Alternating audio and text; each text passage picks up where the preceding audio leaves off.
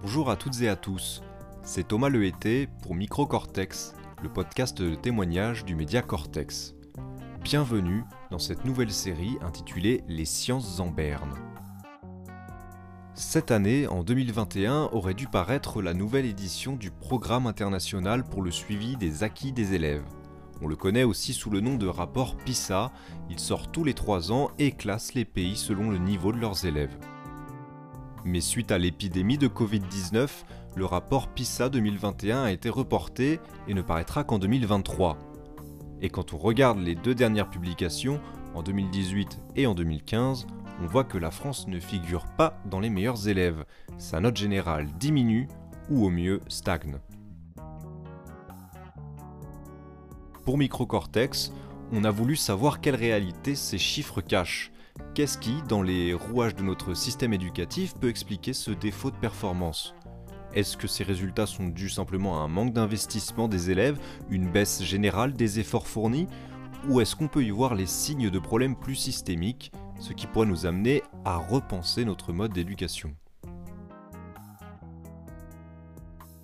Pour le savoir, on a tendu notre micro à des professeurs de matières scientifiques pour qu'ils nous racontent leur façon de faire et comment ils s'adaptent à des programmes changeants, toujours contraints par des volumes horaires de moins en moins importants. Dans cet épisode, vous allez entendre Guillaume. Il a 30 ans et il est professeur de sciences de la vie et de la terre au sein de l'Académie de Versailles.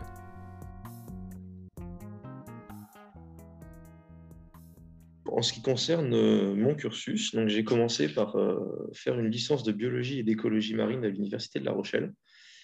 Je me suis tourné un petit peu par hasard vers le master MEF, donc c'est métier de l'enseignement, de l'éducation et de la formation, parce que ben, j'ai toujours apprécié euh, ma matière, les sciences de la vie, les sciences de la terre, et j'ai toujours apprécié partager ces connaissances, partager ces informations, faire découvrir ce monde qui nous entoure. Et je me suis dit, pourquoi pas tenter donc, ce qui m'a amené à faire un master MEF donc à l'Université de Nantes et ce qui m'a amené à avoir mon CAPES en 2017 et donc j'ai pu démarrer mon enseignement en année de stage en Vendée dans un lycée de La Roche-sur-Yon. Donc en septembre 2017, j'ai fait cette première année en lycée et ensuite je suis parti à partir de la rentrée 2018 en région parisienne, donc dans l'Académie de Versailles. Alors en ce qui concerne la représentation des matières scientifiques pour les élèves, je vais donner un mot de façon générale pour les matières scientifiques et après un peu plus précisément pour les SVT. Euh, les matières scientifiques ont cette image, ce mot hein, scientifique déjà qui effectivement peut faire peur à certains élèves, aux élèves de façon générale. Après, nous, les, SVT, en fait, on, on, a cette image de science qui va être un petit peu moins compliquée que les mathématiques ou que la physique-chimie et qui font que ça va avoir aussi un certain attrait pour les élèves puisque ben, on va étudier des choses qui les touchent d'un petit peu plus près. Ça va être le fonctionnement du corps, ça va être le fonctionnement du monde qui les entoure. Mais je pense que le, souci, en fait, aussi lié à, nos matières, sont que, en tout cas, pour les physiques chimie, la physique-chimie pardon, et les SVT, sont qu'on est sous-représenté en termes de volume horaire par rapport à des matières qui sont plus classiques, effectivement, comme l'histoire-géographie, le français ou les mathématiques. C'est un problème en fait dans l'enseignement des sciences actuellement. Pour ma matière, par exemple, en SVT, on est à une heure et demie par semaine en collège.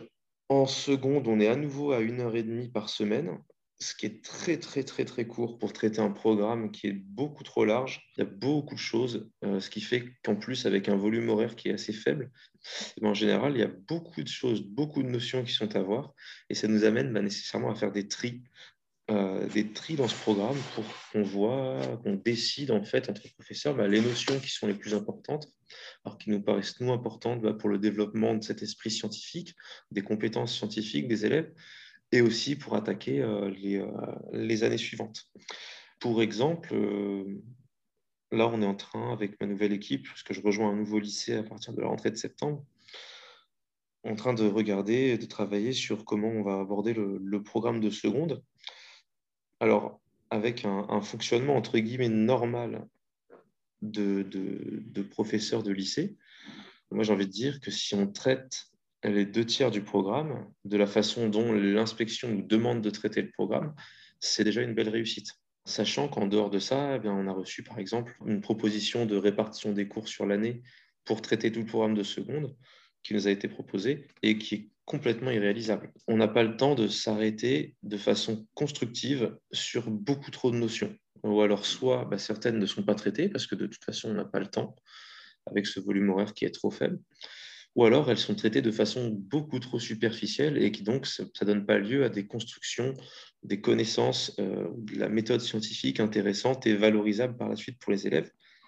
Ce programme, de façon générale, alors pas pour toutes les parties du programme bien sûr, mais les programmes sont faits et proposés par des commissions, des gens en fait qui n'ont pas de contact avec des élèves, qui n'ont pas de contact avec des élèves de l'époque actuelle, et donc qui font des propositions d'items, de choses qu'on doit enseigner, qui sont en fait complètement déconnectés de ce qu'est un élève aujourd'hui, et complètement déconnectés de l'intérêt que va porter un élève à notre matière, et de comment on va pouvoir susciter sa curiosité, comment on va pouvoir l'amener à se poser des questions, réfléchir, sur des vraies questions scientifiques intéressantes. Et ça, c'est vraiment quelque chose qui est flagrant dans le programme de cette nouvelle matière qui est arrivée avec la réforme du lycée, qui est l'enseignement scientifique. C'est une matière qui est proposée, en fait, qui est obligatoire pardon, aux élèves de première et de terminale, dont la répartition entre les professeurs de sciences ensuite est à la liberté de chaque établissement. Et donc, bah, dans, cette, dans cet enseignement pardon, scientifique, on retrouve des éléments qui sont traités, en fait, que nous, professeurs, bah, on voit...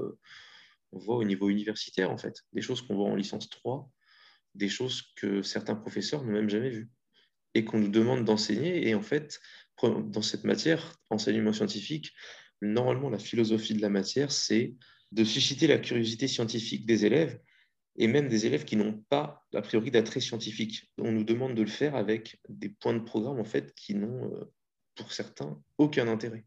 Clairement, aucun intérêt pour les élèves, voire même pour des professeurs ces chapitres dont les notions bah, sont normalement des choses que nous, on voit en fac. On n'a pas d'explication sur leur présence dans les programmes. Il faudrait regarder en fait la liste des personnes qui sont concepteurs des programmes, mais très souvent on a des, inspecteurs qui sont appelés assez haut placés, peut-être inspecteurs généraux. Il devrait y avoir, je pense, aussi des universitaires. Ce sont des gens qui ont leur, euh, leur préférence peut-être des sujets sur lesquels ils ont poussé au doctorat ou des sujets de recherche, si ça se trouve, donc des choses beaucoup plus poussées qui les intéressent eux, mais qui en fait ne font pas sens pour les élèves. Avant la réforme du lycée, en fait, ces programmes ils nous ont été proposés sur une première mouture où on avait accès à ces programmes. Nous, les professeurs de France, on nous avait demandé en fait de faire des retours. Pour ma part, je fais partie d'un groupe sur Facebook qui s'appelle euh, SVT Partage Conseil Questions. C'est un groupe qui réunit plus de 10 000 professeurs de, de SVT en France.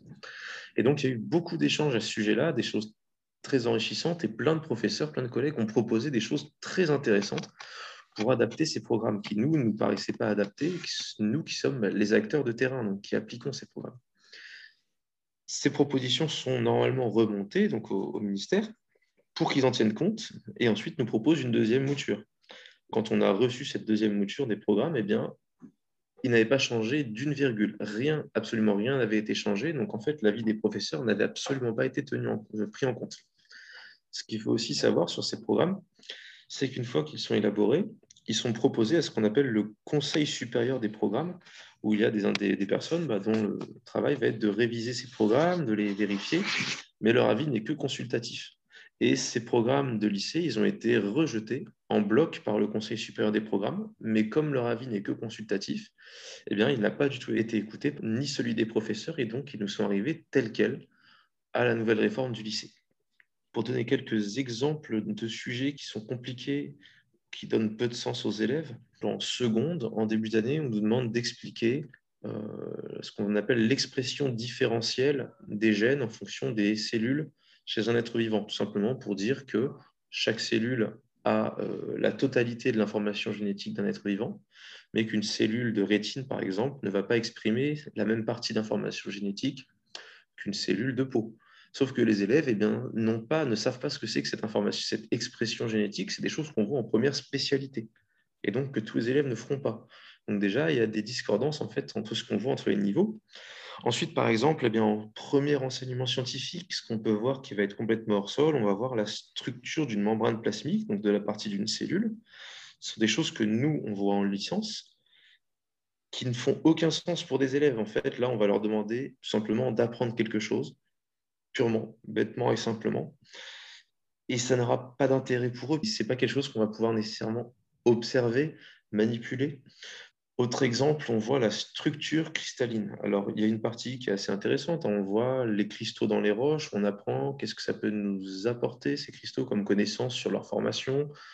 On apprend qu'en fait, une roche, c'est un document scientifique qui va se lire, qui va s'analyser et que donc ces cristaux nous donnent des informations sur sa vie, sur son passé. Dans ce sens-là, c'est assez intéressant.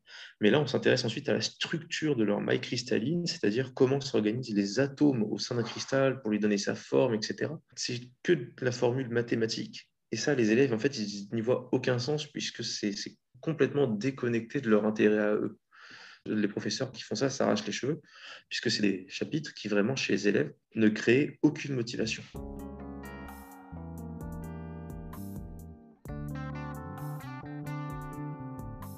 Ce qui concerne mon sentiment et donc mon ressenti par rapport à mon travail et, les conditions, euh, je l'aborde en fait d'un point de vue euh, mixte, c'est-à-dire que je vois d'un point de vue positif parce que les publics et les élèves auxquels je, suis confronté eh me, me, donnent un retour en fait souvent très positif, alors que ce soit les, euh, les, élèves ou les parents, en fait, sont parfois les parents, hein, parfois pas, mais sont vraiment les personnes qui vont nous donner un retour direct sur notre travail et ce qui va être, bah, en tout cas pour moi, vraiment le plus, euh, bah, le plus appréciable.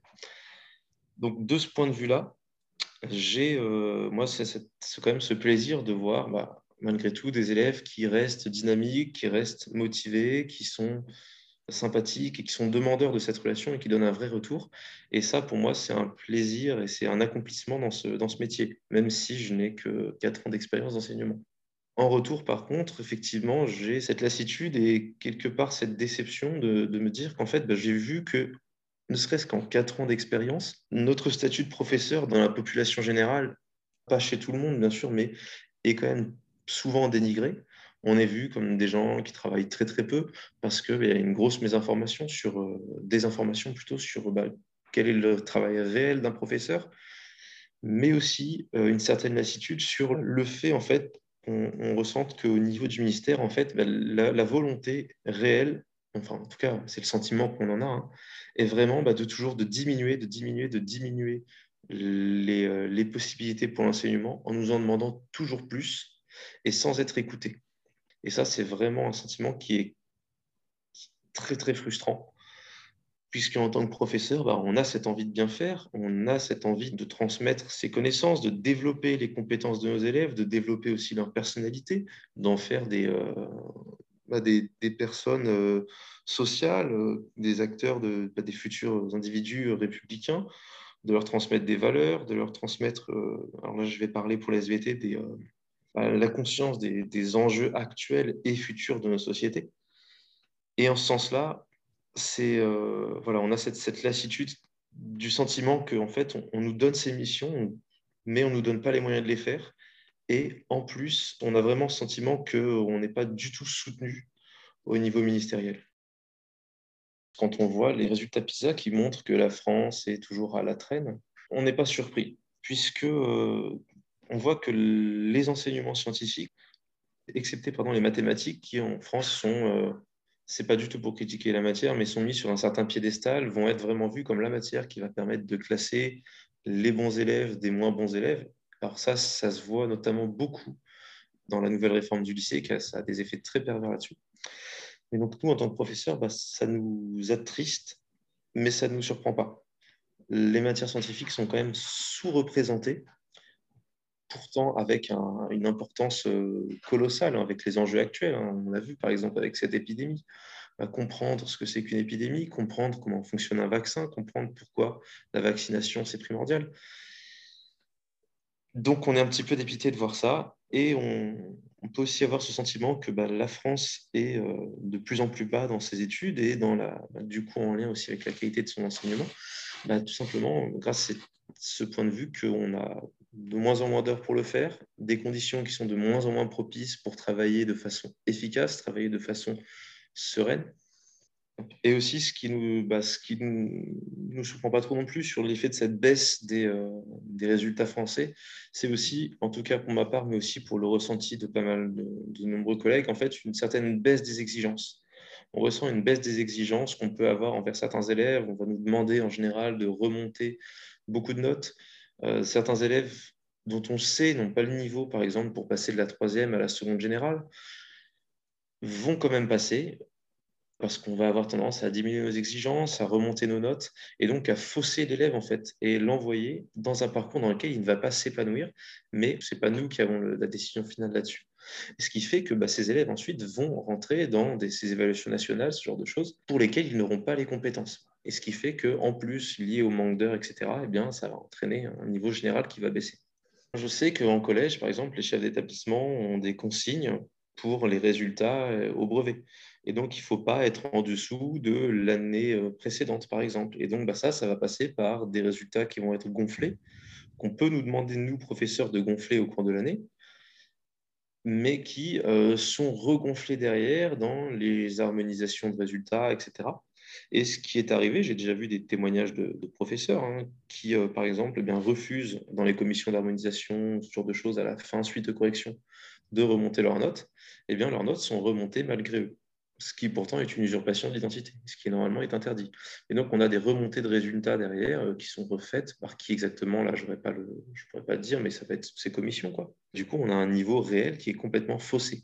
Et donc, des élèves qui arrivent dans des niveaux auxquels, normalement, ils n'auraient pas dû arriver. On aurait dû aussi diriger, on va dire, vers des parcours qui leur seraient plus adaptés. On perd, euh, on perd la valeur de ce diplôme, en fait. Ça se voit aussi beaucoup là avec le bac de l'année dernière, 98% de, de réussite au bac. 98% de réussite. Quand on compare ça, nous, aux élèves qu'on a, et à certains qui, c'est pas pour dénigrer ces élèves-là, mais qui obtiennent ce bac, on sait que non, ça va être très très compliqué pour eux par la suite s'ils veulent essayer d'aller en études supérieures. Donc là, on a une vraie perte de sens par rapport effectivement à ces examens. Et aussi, bah, les professeurs se sentent un petit peu désabusés dans l'idée qu'on les, on les prépare à quelque chose d'exigeant. Et au final, ces exigences qu'on peut avoir entre professeurs, elles vont être complètement euh, peuvent être bafoués, puisqu'on voit qu'après, l'examen final auquel ils sont soumis bah, ne correspond pas au niveau d'exigence que nous, on a attendu d'eux au cours de l'année. Merci d'avoir écouté ce témoignage. C'était Microcortex. Si ce que vous avez entendu vous a plu, n'hésitez pas à mettre une petite appréciation sur votre application de podcast préférée.